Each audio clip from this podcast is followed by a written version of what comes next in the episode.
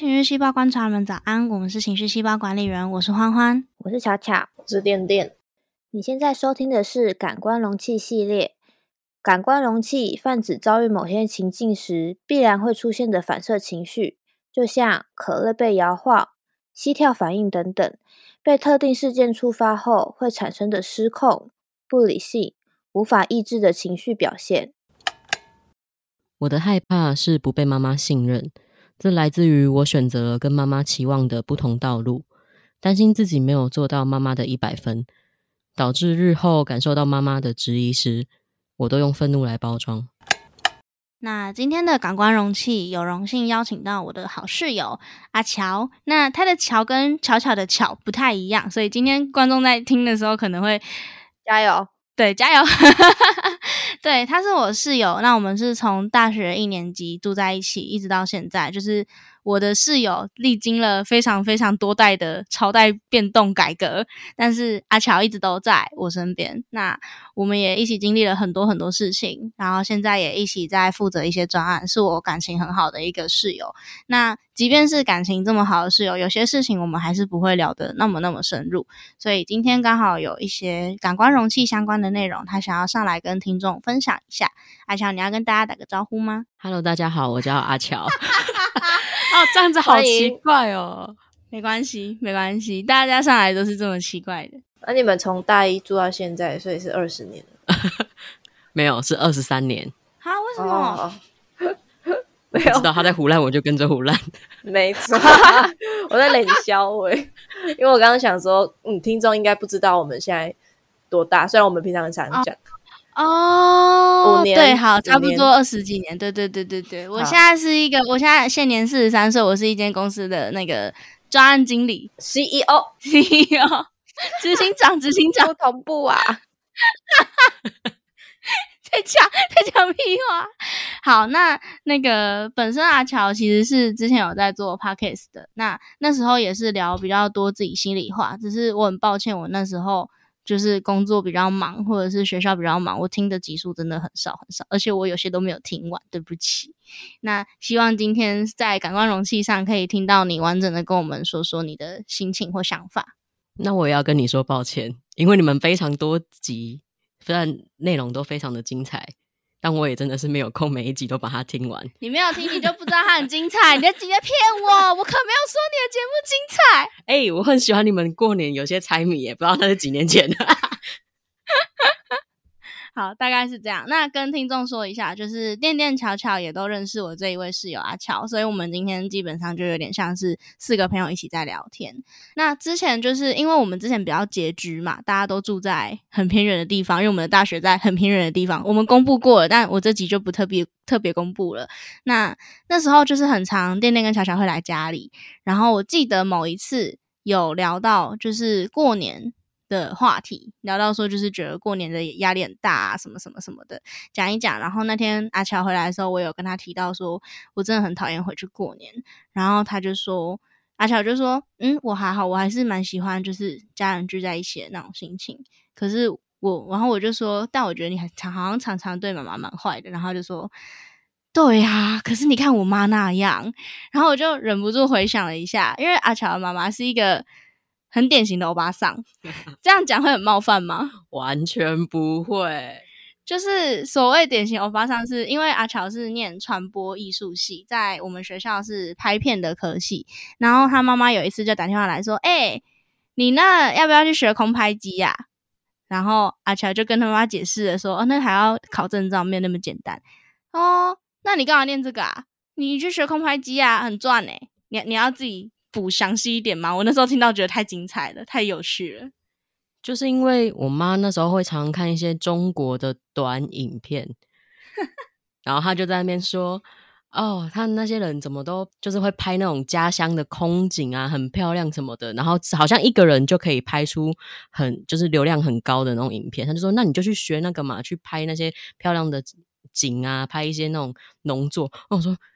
我呢？我在一个都市生活，来的农作？然后他那个虽然看起来都像是一个人在拍，但其实那种都是有幕后团队，可能好几十个人的东西。他想要让我一个人就是去做完这件事情，然后可是我其实从以前我高中也是读相关科系的，我是不碰相机的那种人，就是我学的完全跟画面没有关系，比较偏向于编剧啊之类的。然后他明明从以前就都知道，但是他还是没有理解我到底这这几年在干嘛。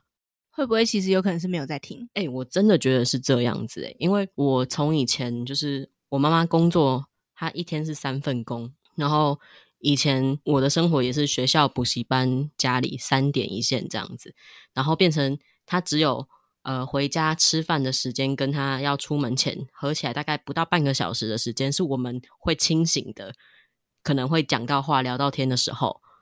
然后他有时候有可能想要跟我讲一下他们公司哪个员工很烦啊，我有时候想跟他讲一下我家里不是我家里，我想有时 什么同？一个家，什么意思？有时候他家里的事情也不知道，就是想跟他讲一下学校发生的事情什么的，但时间太短，资讯量太多的状况下，其实我觉得我们两个有时候的沟通或者是聊天都是无效的，就是我各自在输出，但并没有输入进去这样子。你们这样好像就是远距离的情侣哦，就是规定每天只能讲电话一小时，可是今天发生太多事情了，我们讲不完了，哦哟的那种感觉。如果我在接到我妈电话的时候是保持着情侣的心情，我觉得这一切应该就不会继续下去了。我们今天可能这边就卡了，拜拜。我想先好奇的问一下，电电跟巧巧对阿乔的印象，就是你们说起阿乔欢欢的室友，你们会用什么形容词来形容他？我的话会是不拘小节，就是嗯，因为我们就前面有说嘛，我会去欢欢家，然后他们是住在一起，但虽然我们都是女生，但就是如果别人来的时候，穿着上就是可能还是会比较在意一下下，但是阿乔对我的印象里，就是就算是我们来，他可能还是会穿他平常穿着，就是很自然的这种感觉，就是会让我觉得是不拘小节，很像脱离世俗的这种感觉。那那脱离世俗听起来很像是他没有任何情绪波动，很像一个和尚，很像一个很像陶渊明。嗯，但我嗯确实没有看过他情绪到很大，之后玩游戏的时候，就是去打桌游或者是他看剧的时候，会听到他笑或是哦对，话我觉得那不算，我觉得大家打游戏打起来都是疯子。对，但如果撇除这种状况来说，呃，那确实我没有看过他情绪起伏比较大的时候。电电呢？我想一下，因为是有一个印象在，可是会有点不知道怎么精确的形容这种印象。我觉得我目前想到最符合我现在心里的想法的形容，应该是尼斯湖水怪，什么啦？就是一个传说中的生物。你你你看不到它，可是它好像在水里很深的深海里面，然后是一个很庞大的巨兽。你这个形容到底是形容情绪方面，还是形容体型方面，还是还是在形容什么？哦，而且我们明明前几天、不是前几天，大概不到半一个月前才见过面呢、我们还有一起签下一些重要文件。哎、哎，对啊，我们现在的关系不菲。我要跟听众说明一下，因为我跟阿乔跟另外一个室友，我们有一起在弄另外一个小副业，那我就不在情绪细胞多提，因为我没有付情绪细胞工商费用。我如果付，我就会讲。但反正那个那个副小副业，它本身是有我有设计结婚书约，然后那天店店来家里吃饭，就是吃完饭来家里玩，然后阿乔就说你要不要跟我签？那店店就好好签啊，然后就就他们就结婚了。哎对，这个顺序不是这样子的，这个顺序是、好，我们见面签约的那一天是圣诞节，十二月二十五号，然后在大概可能半个月还是一个月前，是阿乔发了现实动态说有没有人要跟我结婚，然后我就说我我可以吗？阿乔我就说可以，对结果你知道吗？从头到尾只有你一个人跟我说要不要跟我结婚，啊，真的假的？我还发了五张哎、我跟他说有五个名额，结果只有一个人，就是点点。就是我，那个书约哈是是有法律效益的哈，这两位只要拿着身份证去哈，是真的可以换证的。对他们就只差一步之遥了。对，我还没解释尼斯湖水怪。尼斯湖水怪就是我刚认识阿乔的时候，他就是一个看起来情绪表面是很没有波动的，就是就是你们现在听他的声音，就是感觉他就是讲话非常的温文儒雅，很轻很淡。然后后来就慢慢认识之后，就发现我是一个疯子是吗？喝醉酒是蛮疯的啦，这就是一个相处的时候的感觉，这很难用言语形容。就是你会觉得他整个状态是很高昂的。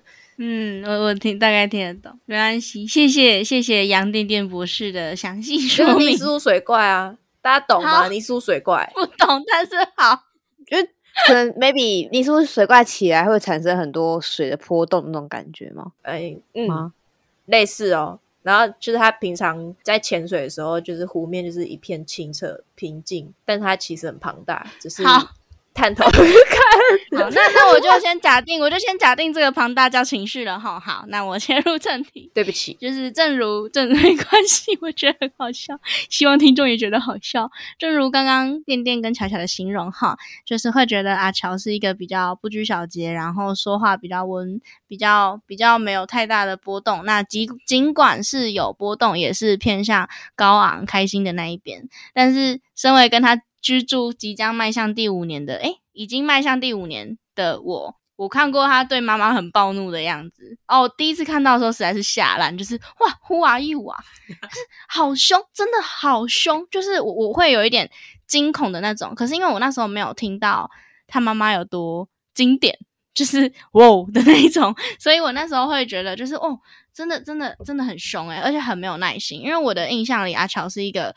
相对于我是更有耐心去听别人说话的人，可是他跟妈妈讲话的时候，就是可能接起来电话的那一瞬间就开始不耐烦模式，接起来就是喂，要干嘛？怎样啦？你就自己好像哦。我有一次听到是好像是阿乔有求于妈妈，然后他就是拨电话过去给阿乔呃自己的妈妈，阿乔的妈妈，呃一接起来就是喂妈咪。那个什么什么事情，就是开口第一句就是妈咪，然后他挂完电话之后，我就跟阿乔说：“哎，你刚刚叫你妈妈咪，你们好亲密哦。”然后阿乔竟然和我说：“啊，真的假的？我刚刚没有意识到我叫了妈咪。”我跟你说，即使你现在跟我提起来，我依然不记得那时候我曾经叫我妈妈咪过。对，就是一个可能有求于妈妈的时候，非常像一个人生存的本能。对对，妈咪。对，但是多数时候都还是处于像刚刚解释那个空拍机的过过程啊，真的是就是我们知道长辈不懂这些，可是我们就是不是我们就是阿乔，可能就是会比较难静下心的去再一次解释，再一次解释，再一次解释。那在我们录音前，就是大概我们现在录音的时间是晚上，然后大概在晚餐时间的时候，阿乔刚下班到家到沙发就接起妈妈的电话，然后。我就就是阿乔就讲一讲讲一讲，然后我就突然听到很大声的开个视讯，然后就发现哦已经变成视讯模式了，因为声音变扩音了。然后阿乔就你不要再直接开视讯啊，烦死了，挂你电话哦。然后我听到噔，然后我就哦真的挂电话嘞。当然了，不然我 不是威胁吗？因为你说挂你电话哦，很像是你再这样，我我要怎么样怎么样了哦，就是你要一个再怎么样才可以怎么样怎么样，再给你一次机会，不然我要怎么样了？对，确实是再给他一次机会，但是前提是。在你们没有听到的大概前五十通电话里面，我已经给过他五十次机会了。我跟他说，他每次说开视讯，然后就马上开，我就跟他说不要哦，关掉哦，关掉，不要每次我说不要你就硬要开之类的。我就跟他讲了五十次，但我今天真的没耐心了，好累哦，我就挂你电话吧，挂掉了。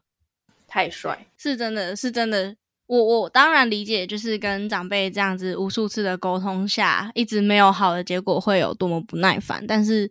那真的是我要说，我的室友最脾气最火爆的时候，绝对是跟他妈妈通话的时候。我没有其他时刻是我会拿来形容我的室友脾气火爆的时刻了。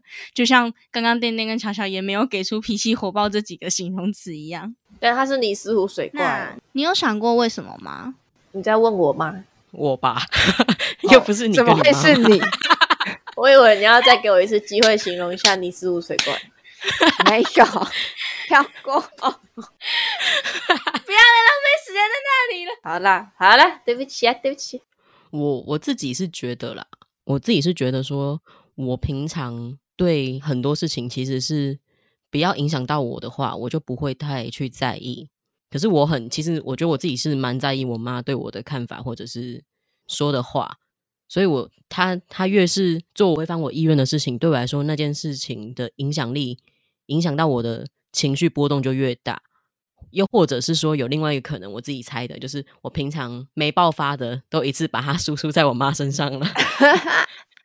大家不都说，就是会把自己不好的那面都给留给最亲近的人。我要跟大家分享一个我那时候很震惊的事情，就是因为我跟我跟店店，诶，我跟我们四个这一届是第二届会考生，就是我们是白老鼠。反正会考这个制度本来就对于有偏科的小孩比较友善。那如果你是那种每一科都差不多差不多好的小孩，就很容易在这个考试吃亏。那我跟店店都是属于在这场考试吃亏的类型，就是我们的 B 都有加，可是我们最后去的学校就是普通，或是甚至偏不好。但是阿乔的情况是，他考了四 A，哈，对对，巧巧不知道这件事，对不对？我没有想到，哎，你怎么会在我们的这个科大？好。对对，就是这样。我我正要说，因为阿乔念的那个国中是升学班吗？就是我们那个学校是非常以就是要上第一志愿、第二志愿为优先的那种，不是说每一个都是升学班，但是每一个你知道吗？就是国高中生最喜欢玩手机的，但我们国中真的没有人会上课拿出手机耶，完全不会那种，完全不需要老师制止。我们学校也不会，可是我们学校是吊车尾班，哎，我们学校也不会。那再跟你说一个我觉得很夸张的。就是我们平常一到五都在念书了嘛，下课之后还会去补习班。然后有一天，我有一个国中同学，就礼拜五就问我说：“哎，我们明天出去玩好不好？”我跟他说：“好啊，去哪边？图书馆。”图书馆。你去图书馆干嘛？看书啊。下次再约。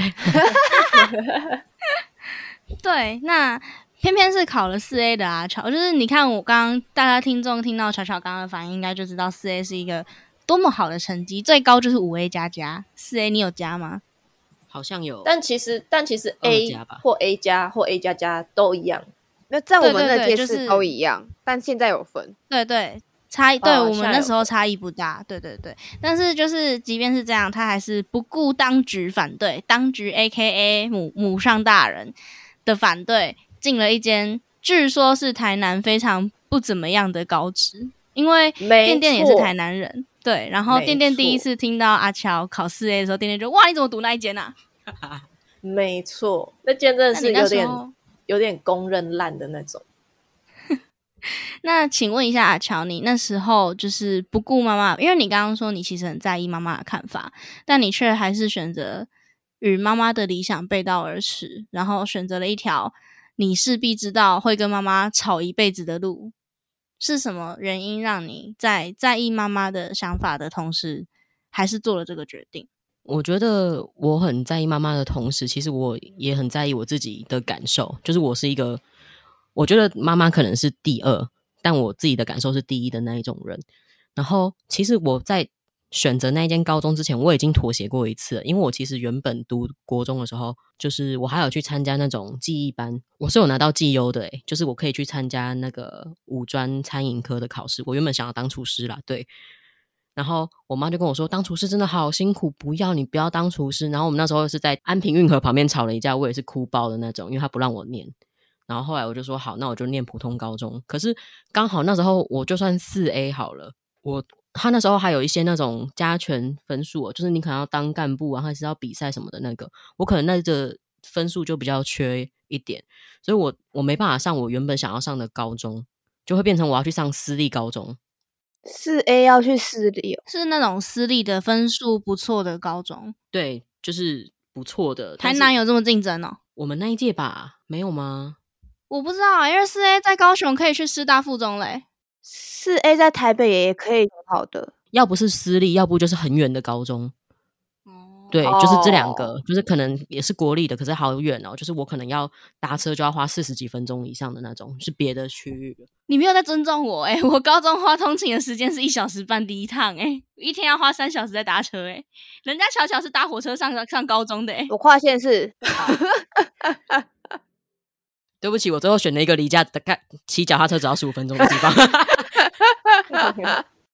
没有关系，每个人都有每个人的选择。对啊，反正那时候我就已经就是妥协过一次，不不念餐饮相关的，然后可是分数又没办法上我想要上的普通高中，然后就剩下私立的高中。可是我我其实从我之前去读记忆班的时候，我就很清楚知道，其实我不爱念书。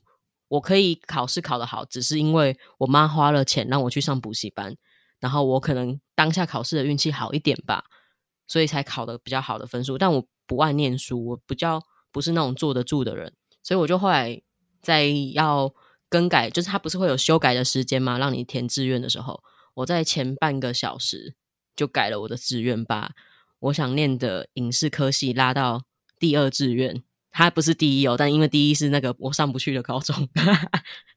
你们那天没有吵架吗？他就是在我改了那半个小时，就是时间已经到了，他才知道说原来我已经改完了。然后他看那个情势，也知道说我必中第二间，大势已去。对他来不及挽回，然后他就我们就有。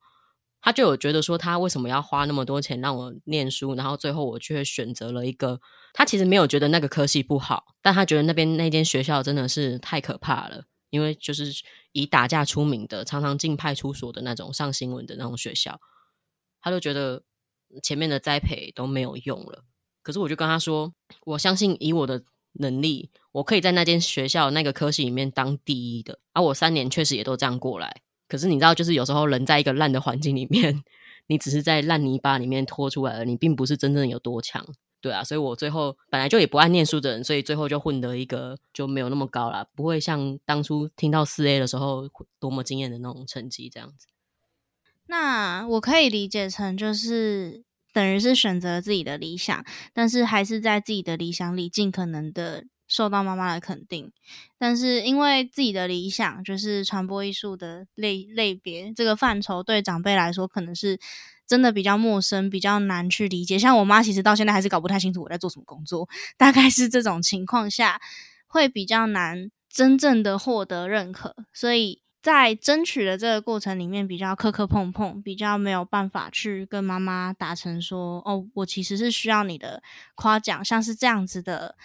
直直接叙述吗？还是说跟妈对妈妈的不耐烦与妈妈对你的看法的正相关性有有比较明显的说法吗？因为我现在听起来就是阿乔是一个鬼故音呐，就是 真的很真的很不按牌理出牌的小孩，对妈妈来说可能也是相对头疼苦恼的对象。那在已知这样的情况下，我觉得阿乔已经在自己力所能及的范围里。尽可能讨妈妈欢心了，可是却还是会在回话上比较倾向自己那边，比较没有办法去顾虑到妈妈的感受。这部分是你有你有想过这部分吗？我觉得这里是我自己就是一直很想理清的事情。除了就是你们之前说的把不好的那一面留给最亲爱的人之外，我觉得我对于我妈妈还有一件事情是我比较就是真的是完全一点就炸的是，当他有。出现不信任我的话语的时候，就是我觉得我不管是就算刚才呃欢欢讲的说我是北国英娜好了，我觉得我还是在一个呃乖孩子里面的北国，你知道吗？就是你你做的叛逆事情不是坏事，只是不顺他想法的事。对，可能不顺一般大人的主流想法，但我并没有去做什么伤天害理或者是会去欺骗的事情，而且我觉得我是。其实我什么事情都会跟我妈妈说的。我国中有喜欢的男生，我第一个知道的是我妈。哎，哇，好开明哦！我就跟他说：“妈，我好像喜欢那个谁谁谁。”他说：“哦，那不是谁谁谁的儿子吗？”对呀，谁谁谁的儿子。哎，我爸到 现在还不知道我有男朋友，他连我有前一个男朋友都不知道。哇！而且这种事，我们还会就是有我妈有时候会国中的时候啦，跟我同学处的比较好。然后还曾经就是这样子，大家一起去看电影过。就是对我来说，我我很亲密的事情，我的朋友他都大概会知道。当然上大学之后，因为离开同个县，就是不在同个县市，你要那么详细的话就有点困难。我大学就是打工的时候，之前在加油站打工，有一次，呃，我们就是加油站的员工们，他们就说要出去花莲玩个两三天两夜，还是两天一夜，忘记了。然后就是。那个行程里面有男有女嘛？可是我们一定就是女生会睡一间啊，男生睡一间，反正一定是分开的。然后就是要在出去玩之前，我就跟我妈说这件事情。然后她就突然跟我说：“哎，啊，你们这样男生女生出去玩，你们不要给我乱来呢！你们会不会晚上那边给我偷偷乱来，然后在那边搞什么什么什么性爱？就是反正就讲的超难听，我已经记不住了，因为我当下一听到他讲那几个关键字，我就直接炸掉了。我就跟他说：“我当你女儿这么多年了，你女儿是什么个性你不知道？就算出去玩，会完全没有分寸吗？而且你还把我朋友讲的这么难听，我完全那时候是直接炸掉。然后也有还有另外一件，就是有点像是他有时候。”会跟开玩笑的，比如说拿多少钱给我，然后跟我说：“哎，啊，你这个钱不要给我谎报哦，就是不要给我多拿，然后拿去干嘛之类的。”其实他这一这个钱的事情，或者是我上刚刚说的跟朋友出去玩的这件事情，他的语气都像是开玩笑的。可是我觉得他的那个开玩笑里面充满，就是有有充满不信任我的这个成分在的时候，我就完全不行了。那你会联想到？就是前面那个有男有女的地方，我觉得很多妈妈都会这样讲。可是那是因为他是出自于担心，可能并不是不信任。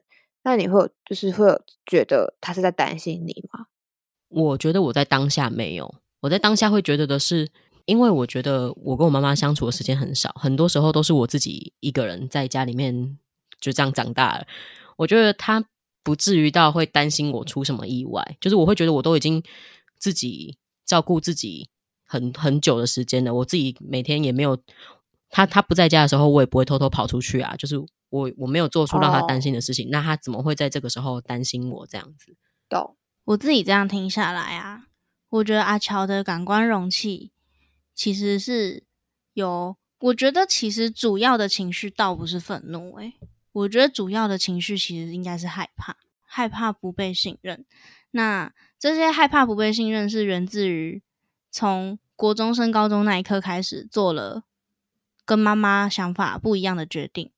那这个做了这个决定之后，当然妈妈会质疑，所以在质疑的这条路上，就开始试图要证明自己，就是我我做的决定绝对是对的。我做的决定就算不对，你做的决定也不会比较好。可能就是一直顺着这个脉络过去，这样子长大了，所以一直在力求妈妈的认同，一直在。争取妈妈的信任，想要证明说，我就算是做了跟你想的不一样的决定，我也可以过得很好。但是因为妈妈的说话语境的方式，导致这股信任感一直没有办法顺利的被阿乔感感受到。就是我我们不知道妈妈到底有没有信任的这个动作，但不管有没有，阿乔这边都是没有感受到的，所以就会用。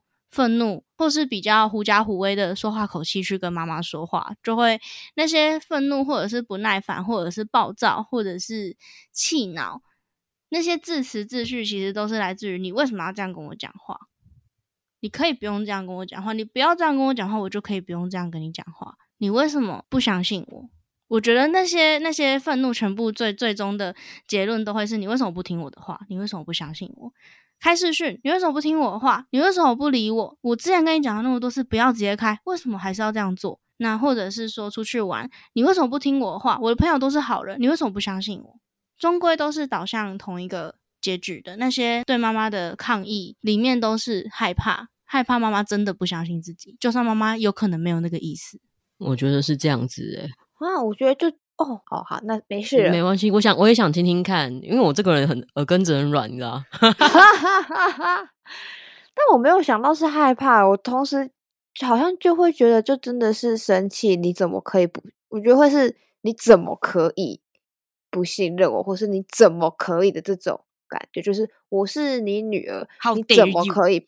对，How dare you 的这种感觉，而不会是害怕。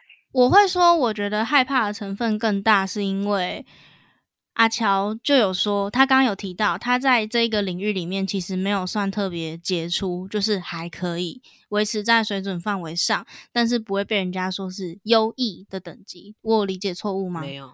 对，那在这样子的情况下，其实很难有底气去跟妈妈说，你看我走在我选择的路上，做的超好的，所以。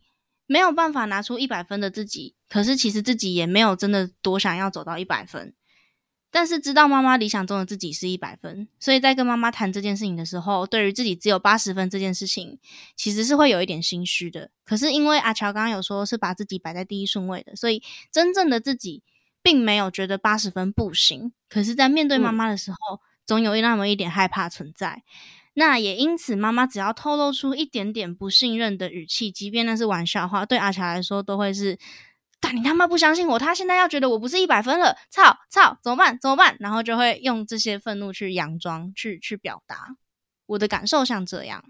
哦，本人我觉得，我觉得不会是生气。虽然我刚才第一开始讲的是那种一点就炸，可是我自己认真想过，每一次跟我妈妈讲这种电话或者是见面那种爆爆炸的情况的时候，其实我都是那种。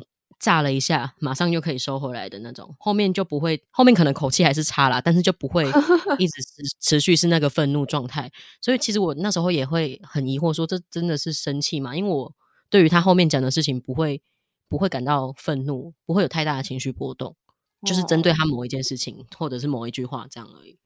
那会不会这是你表现害怕的方式？就是可能从小到大。就是，与其用你不要这样讲话好不好？你这样讲话我很紧张。这种很赤裸裸、很坦诚的说话方式去面对妈妈，用用这种很炸、很很暴怒的语气去回答妈妈，是可以立刻让妈妈闭嘴的。就是有一个接近治标不治本的方法，先让妈妈不要再这样讲了，我才能好好的去想为什么我会变成这样。所以。你的害怕里面可能混合着无奈，妈妈为什么不相信我？心虚，我确实没有做到妈妈理想中的一百分。那愤怒可能有，就一点点，大概是为什么一定要搞把事情搞成这个样子？那这一切都是你不愿意发生的，最后集结成了一个害怕。那这个害怕，当你一接收到不信任，就会成为你的心跳反应，你的反射动作就是我要炸。我要气，我立刻要嘶吼，我立刻要嘶吼，我立刻要我立刻要叫，我把事情闹大。这是什么梗？这是 跟你说，这什么梗？我想知道一下。这个是半吊子文青一个 IG 账号，算是算是没有没有没有很有趣的东西。不是不是是那个把黄伟这个人头是黄伟晋模仿。哦，是那个艺人黄伟进吗？没错，没错，对对对对对。其实这个影片，原始影片已经一年多了，可是，在圣诞节的时候，这个半吊子文青就下了一个标，说假如是我抽到交换礼物的烂礼物，他就配上这个违禁的对对对，我立刻爆炸。我立刻要叫！我等下下录音再给你看那个影片。好，感谢我的资讯来源都来自于他们三个。如果观众会觉得说哇太过气了吧，我跟你说，这个录音是我们两三个月前录的，好像三个月前录的，所以 对大家我们是很跟上潮流的。过年前录的，哦过年前录那个段子都一年前的事情了。对啊，反正反正黄伟晋讲那件事情都都一年前了，我不会啦，不会过时啊。对，所以我觉得那个那个立刻要立刻要嘶吼、立刻要叫的那一个 反应跟状态，其实是在掩饰自己的害怕跟不安。那是那是阿乔表现自己感官容器的方法，就是他的容器破掉的那一个瞬间，冲出来保护容器的东西叫做愤怒，但是实际上里头碎掉的东西是害怕。其实差不多啦，没有。我自己觉得是的点在于，我确实很少坦诚的跟我妈妈讲我情绪方面的状况。我不会跟她说你现在讲的哪一句话让我觉得难过或伤心什么的。真的每一次几乎我不知道到底底下蕴含什么情绪，但最后出来就是嘣。嗯，对。那我有我也在我也在猜，这就是我们两个自始至终从来没有解决过问题的原因之一。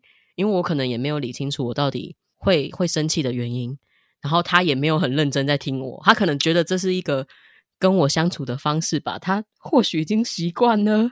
我觉得我妈乐此不疲耶，你就看我之前跟你说，就是可以讲五十次不要开视讯，他还是开了，就知道他根本没有没有把我话听进去，他觉得他觉得那样很好玩吧。我我觉得搞不好不是好玩，搞不好是你那样呈现，他才会一感受到女儿在在意他。哇，我妈是个受虐受虐狂吗？我是觉得这这有一点难难过，就是我觉得妈妈其实有可能心情是很矛盾的。她一面希望你过着轻松安稳的日子，就是可能就真的顺着她意去念好的高中，考上好的普通大学，然后最后可能当个薪水不错，不管是公务员或者是之类的之类的，对，就是她真的有叫我考过公务员，对她 想要你的日子轻松平稳，可是他也他也希望你可以放手去做你想做的任何事。可是你想要做的事情，相对于整个世俗的社会价值观来说是比较困难的，比较挚爱难行的，比较容易吃不饱穿不暖的，比较容易赚的少的。做妈妈的会在这个时候心疼小孩，可是又想要支持小孩。所以，也许你凶他的时候，能让他感受到说：“哦，我的女儿正在做她自己，正在正在发挥她自己想要发挥的事情。”可是他一面还是想要表达他的关心，所以就变成这个样子。他也很复杂，你也很复杂。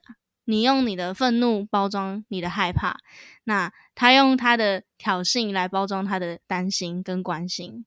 我们在大概前几集的时候有录到。店店跟他爸爸的情况，就是那时候有说到说，有时候其实店店爸爸想要说的是，为什么穿那么少，会不会冷，这样子会不会感冒？可是说出来的东西就变成能不能好好照顾自己啊？大概是这样子。我觉得阿乔妈妈也是一样的情况，他想要说的其实是，哎，出去玩要小心哦，啊，如果朋友找你乱来什么的，不要跟人家乱来。但说出来变成，你会不会跟人家乱来啊？你是不是要跟人家乱来了？变成这种很挑衅、很很漠不关心的，听起来像是在攻击或是不信任自己女儿的言论，但本意不是那样的。怎么办？你讲的我都快哭出来了。不要哭。希望希望现在我们 我们还没还没。那今天这几个感官容器就是有聊到阿乔的害怕是妈妈的不信任，这来自于小时候选择了妈妈。给自己的理想道路相对不一样的那一个选择，那在那个选择也不见得有做到一百分，所以担心自己不再是妈妈的一百分女儿，而在这一条路上磕磕碰碰的存活着，也因此用愤怒去包装这一切。那希望这一份害怕，阿乔你现在认知到之后，也许可以试着好好的面对它。那要不要好好的用？这样子好好说的心情去面对妈妈，就交由你决定，因为是你的妈妈。那能不能真的透过沟通得到的改善，你一定是比我们三个还要清楚的。但是要不要试，都取决在于你。至少你现在知道自己对妈妈那么凶的原因了，那可能至少不管是能不能改掉这件事情。想必都是还能在事后想说啊，我那时候这么凶是有原因的。至少我们知道理由，那也知道下手的方法。那如果说这一个反射动作一时半刻改变不了，也没有关系，因为感官容器就是这样，它是一个很突如其来的失控感性情绪。那炸了就炸了，最多就是再回头过来跟妈妈说声对不起，我刚刚不是故意的。我自己在上礼拜吧，就是因为我的我的呃。观众听到录音已经是年后了，但是我我们录音是在年前。那因为我过年没有要回家乡，我要留在我工作的地方工作，然后。我的爸爸妈妈就很想上来找我吃饭，莫名其妙。我好不容易以为我逃过一劫了，好，反正他们决定要上来吃饭，然后可是因为我又要上班，所以我就要配合他们的班表，然后他们又不告诉我他们到底什么时候要来，所以我那时候就打电话给妈妈说：“你们到底什么时候要来？我这样很难抓时间。”然后妈妈就又讲的不清不楚的，我就超凶，我觉得我超凶，我就是一直吼你不懂啦，我现在要排班，你不要问那么多啦之类，我就是真的很凶很凶，然后后面。就是我就先挂电话，因为我要回去上班，然后再休息一下之后，妈妈就问说：“现在可以讲电话吗？”然后我就去厕所打给妈妈，妈妈就说：“你还是要以工作为主啊！你如果为了要跟我们吃饭还要排假，那你就干脆回家过年就好啦。我为什么过年还要看不到女儿？你都决定选择选择工作了，你就好好工作，吃饭我们以后有的是时间。”然后我就在 厕所哭出来，我就跟他说：“对不起，我刚刚很凶。”哦，我听到应该也会突然哭出来。对我，我那时候就是炸哭，因为我觉得我怎么可以这样跟妈妈讲话？妈妈都还是想着要我好好工作，不要不要挂念家里的事情，我居然还这样跟她讲话。所以至少现在你知道了，嗯那不管最后你会做什么决定，我相信那都会是最好的决定。他这五年来都是这样支持我的，我真的是快哭出来了，这是第二次。因为阿乔，我刚刚说了，他在念传播艺术系哦，但他毕业之后，他现在是是美法实习生，真的是非常的不按牌理出牌的家伙。我觉得我是他妈妈，我应该会气烂。你到底把我给你的钱当做什么了？我在这条路上过得很开心啊！我真的没有胆识做这样的事情，我真的觉得阿乔真的很猛。我也觉得他真的很猛。我跟另外一个室友曾经在阿乔不在的时候说，我有办法领着我以后绝对不会从事相关科系的工作的毕业证书，然后在毕业，因为阿乔在毕业前就已经决定以后没有要走这一条了。然后，然后我就跟那个室友在讨论，我在意识到这件事情的时候，有办法继续把它念完吗？我没有办法、我可能会休学，我可能会转系耶，我可能会觉得在浪费时间。但阿乔没有，阿乔就是。开开心心的在每一个阶段完成每一个阶段该要有的里程碑，但就是完成了就完成了，不会再延续了。那也是你的生存之道啦。没错，那今天的感官容器其实跟上一次聊到颠颠爸爸的那个感官容器有一点点接近，差别只是在这一次凶的是小孩，而不是 爸妈。上一次上一次凶的是真的呢。对，那我们现在看到小孩凶起来的内在情绪，有可能是基于害怕父母的不信任啊，或者是无奈于父母并不相信自己，无奈于父母并没有接受自己最终的选择。那相信其实很多人都有说过，个性跟原生家庭有很大的关系。那在修复的这条路上，如果你有什么新的想法，或者是你在听完这集之后心有戚戚焉，想要传一些话给阿乔，也欢迎让我们知道，我们可以再转达给阿乔。那。这一集的感官容器大概是刚刚整理的那些内容。如果说还满意的话，可以到 Apple Podcast 去给我们留下一些评价或是回馈。那不管是不是五星，都欢迎您的评论。你也可以给一星，然后觉得怎么可以有这不孝女在那边凶妈妈，乱七八糟，我们也是 OK 啦。就是大家都可以有各自各自的想法。那如果你有兴趣上我们的感官容器节目，也欢迎填写我们的表单，然后我们会邀请您一起来跟我们参加录音。那今天的感官容器就差不多到这里，大家晚安，晚安，拜拜。你你真的不，真的不会 good 哎。